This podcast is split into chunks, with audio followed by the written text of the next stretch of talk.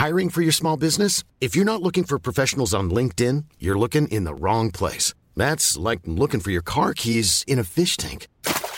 LinkedIn helps you hire professionals you can't find anywhere else, even those who aren't actively searching for a new job but might be open to the perfect role. In a given month, over 70% of LinkedIn users don't even visit other leading job sites. So start looking in the right place. With LinkedIn, you can hire professionals like a professional. Post your free job on linkedin.com slash people today.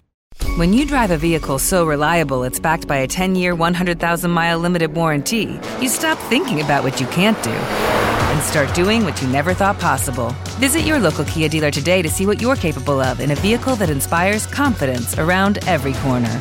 Kia, movement that inspires. Call 800 333 4KIA for details. Always drive safely. Limited inventory available. Warranties include 10 year 100,000 mile powertrain and 5 year 60,000 mile basic. Warranties are limited. See retailer for details.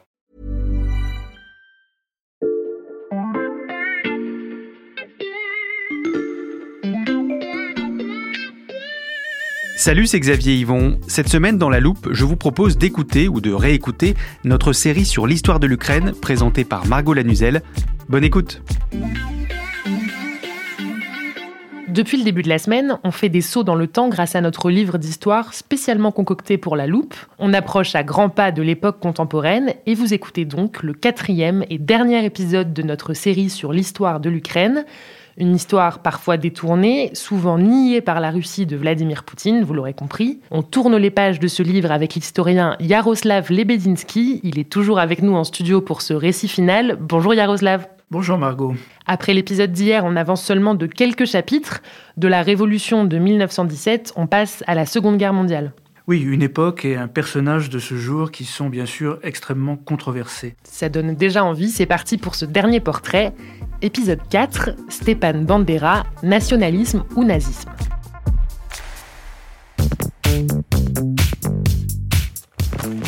On ouvre donc une dernière fois notre livre. On va d'abord expliquer qui est Stépan Bandera et vous commencez à me connaître. Je vous laisse nous le décrire pour commencer. Sur la photo euh, de notre livre virtuel, c'est un homme euh, jeune, en costume, euh, les cheveux très courts, l'air sérieux et le regard extrêmement intense. Pas d'uniforme, comme d'autres personnages que, que, nous avons vus précédemment. Il n'a jamais été militaire c'est un politique. Et quel est son parcours? Stepan Bandera est né euh, en Galicie en 1909. La province était alors autrichienne. Oui, je me souviens très bien de notre premier épisode. Vous nous aviez situé la Galicie sur une carte. Donc, je rappelle pour nos auditeurs, c'est dans l'ouest de l'actuelle Ukraine. Exactement. Son père est membre du clergé euh, gréco-catholique, ce qui représente en fait le vivier d'intellectuels euh, patriotes de la Galicie. Le jeune Stéphane grandit, il a fait des études d'agronomie à l'université de Lviv. Et euh, très tôt, euh, dès sa création en 1929, il adhère à l'Organisation des nationalistes ukrainiens. L'OUN, en abrégé, c'est un mouvement clandestin, radical, violent, qui milite pour la création d'un État indépendant ukrainien, unissant les territoires qui sont alors partagés entre l'Ukraine soviétique, la Pologne, la Tchécoslovaquie et la Roumanie. Et cette organisation professe un nationalisme extrême, influencé par les modèles autoritaires, on pourrait dire fascistoïdes, qui sont alors populaires dans différents pays d'Europe. Mmh. Elle développe une action terroriste contre la domination polonaise. Et Stepan Bandera est très actif dans ce mouvement Il est tellement actif qu'il est impliqué en 1934 dans l'assassinat du ministre polonais de l'Intérieur, le général Pieracki. Il est condamné à mort en 1936, mais sa peine est commuée en détention à perpétuité. Et en fait, il n'est relâché qu'au moment de l'offensive allemande en septembre 1939. Un an plus tôt, en 1938, le chef de l'organisation des nationalistes ukrainiens, son fondateur, a été assassiné par un agent soviétique. Et Bandera, dès sa libération, entre en conflit avec son successeur qui s'appelle Melnik. Mhm. C'est un conflit de personnes, c'est aussi un conflit de génération et de tactique. Et il aboutit en février 1940 à la scission de l'organisation en deux branches, l'une que l'on pourrait appeler le, canal historique, fidèle à Melnik, et l'autre euh, révolutionnaire ou bandériste. Et quelle est la position de l'OUN et de Stepan Bandera au début de la Seconde Guerre mondiale? Avant et surtout après la destruction de la Pologne en 1939, Bandera, comme Melnik, comme beaucoup d'autres nationalistes ukrainiens, voit dans le Troisième Reich un allié possible. Et je souligne qu'il ne s'agit pas de servir l'Allemagne ou d'adhérer à l'idéologie nationale-socialiste, il s'agit de s'en servir pour restaurer l'indépendance ukrainienne, qui est la seule préoccupation de Bandera et des bandéristes. Mais Stepan Bandera collabore avec les Allemands. On ne peut pas le dire euh, de cette façon. Euh, c'est plus complexe et c'est parce que c'est complexe que la Russie aujourd'hui parvient à manipuler euh, l'image de Bandera contre l'Ukraine.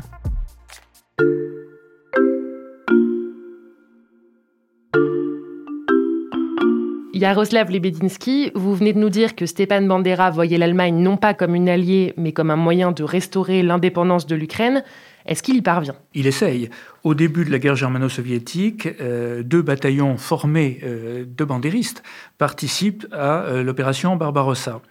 Et le 30 juin 1941, à Lviv, d'où viennent d'être chassées les forces soviétiques, les bandéristes proclament, par surprise, la création d'un État ukrainien.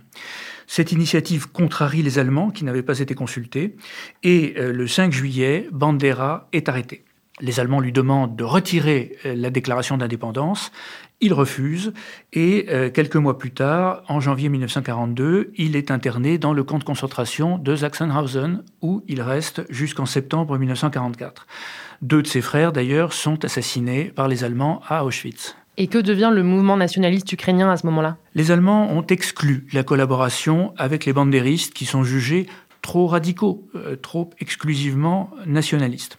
À partir de 1943, il existe en Ukraine une armée insurrectionnelle ukrainienne, ce que l'on appelle l'UPA, qui est dominée par les bandéristes, qui défend donc le programme bandériste, et cette armée lutte aussi bien contre les Allemands, qui entament à ce moment-là leur retraite, que contre les Soviétiques qui reviennent, et contre les Polonais en Ukraine occidentale. Donc si je reviens à ce qu'on disait tout à l'heure, Bandera est arrêté, interné et exclu par les Allemands. On ne peut pas vraiment dire qu'il collabore. Non, il refuse obstinément de collaborer avec l'Allemagne tant que l'Allemagne n'admet pas l'existence d'un État ukrainien, ce qui ne s'est pas fait.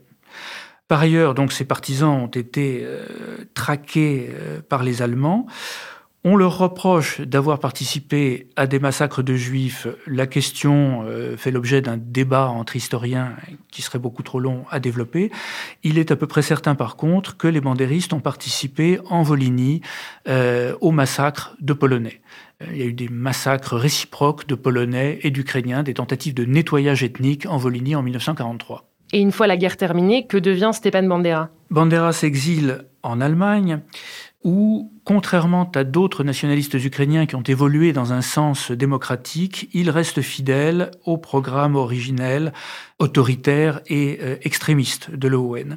Il est assassiné à Munich en 1959 par un agent soviétique parce que les soviétiques le considéraient comme un danger persistant. Donc son histoire s'arrête il y a plus de 60 ans. Comment ce personnage est-il perçu aujourd'hui? Dans la Nouvelle-Ukraine, c'est un symbole on s'intéresse beaucoup moins à ses vraies idées politiques, qui sont évidemment très datées, et à son parcours personnel, qui a été euh, limité par les circonstances de la guerre, qu'à son dévouement total à l'idée d'indépendance de l'Ukraine, qui l'a poussé finalement à, se faire euh, emprisonner pendant la guerre et à se faire assassiner.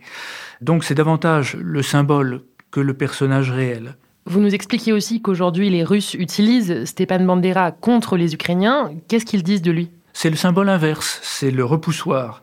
En fait, c'est la raison pour laquelle euh, Poutine parle tant de, de Bandera et des bandéristes. Il les assimile à des nazis, ce qui permet d'assimiler les nationalistes ukrainiens dans leur ensemble à des nazis, euh, donc euh, de présenter également comme des nazis les Ukrainiens qui aujourd'hui défendent l'indépendance de leur pays.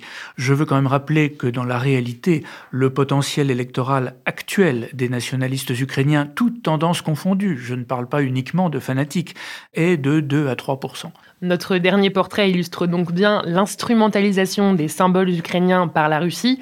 Merci beaucoup Yaroslav Lebedinsky pour ces quatre récits passionnants. Merci de votre accueil. Je rappelle que vous êtes historien, enseignant à l'INALCO et spécialiste de l'Ukraine. On peut retrouver vos quatre portraits dans le numéro de l'Express de cette semaine, une édition spéciale consacrée entièrement à l'Ukraine.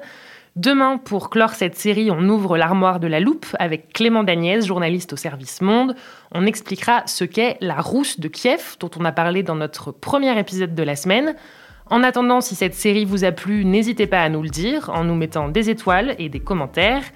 Et pour ne rien rater de la saison 2 de La Loupe, qui commence dès la semaine prochaine avec de tout nouveaux épisodes, pensez aussi à vous abonner sur n'importe quelle plateforme d'écoute, Spotify, Apple Podcast ou Amazon Music par exemple. Cet épisode a été fabriqué avec Charlotte Barris, Jules Cro et Mathias Pengili.